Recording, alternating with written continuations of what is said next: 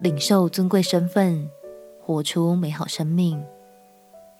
朋友平安，让我们陪你读圣经，一天一章，生命发光。今天来读彼得前书第二章。最早以前，学者们都以为彼得前书是写给犹太基督徒看的，但经过研究后发现，彼得似乎更多是在对外邦基督徒说话，提醒我们不能忘记是耶稣的恩典，使我们成为了神的儿女，也要更认识自己尊贵的身份和应有的作为哦。让我们一起来读彼得前书第二章。彼得前书第二章，所以。你们既除去一切的恶毒、诡诈，并假善、嫉妒和一切毁谤的话，就要爱慕那纯净的灵奶，像才生的婴孩爱慕奶一样，叫你们因此渐长，以致得救。你们若尝过主恩的滋味，就必如此。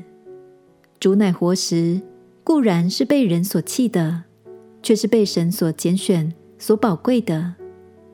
你们来到主面前，也就像活石，被建造成为灵宫，做圣洁的祭司，借着耶稣基督奉献神所悦纳的灵祭。因为经上说：“看哪，我把所拣选、所宝贵的房角石安放在西安，信靠他的人必不至于羞愧。”所以他在你们信的人就为宝贵，在那不信的人有话说。匠人所弃的石头，已做了房角的头块石头；又说，做了绊脚的石头，叠人的磐石。他们既不顺从，就在道理上绊叠。他们这样绊叠，也是预定的。唯有你们是被拣选的族类，是有君尊的祭司，是圣洁的国度，是属神的子民。要叫你们宣扬那召你们出黑暗。入奇妙光明者的美德，你们从前算不得子民，现在却做了神的子民；从前未曾蒙连续，现在却蒙了连续。亲爱的弟兄啊，你们是客旅，是寄居的。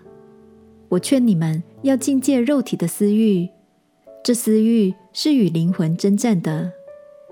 你们在外邦人中，应当品性端正。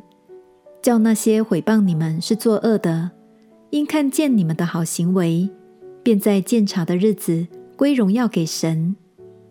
你们为主的缘故，要顺服人的一切制度，或是在上的君王，或是君王所派罚恶赏善的臣宰。因为神的旨意原是要你们行善，可以堵住那糊涂无知人的口。你们虽是自由的。却不可借着自由遮盖恶毒，总要做神的仆人。务要尊敬众人，亲爱教中的弟兄，敬畏神，尊敬君王。你们做仆人的，凡事要存敬畏的心，顺服主人。不但顺服那善良温和的，就是那乖僻的，也要顺服。倘若人为叫良心对得住神，就忍受冤屈的苦楚。这是可喜爱的。你们若因犯罪受责打，能忍耐，有什么可夸的呢？但你们若因行善受苦，能忍耐，这在神看是可喜爱的。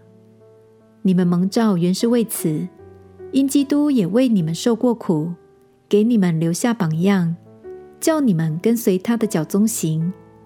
他并没有犯罪，口里也没有诡诈。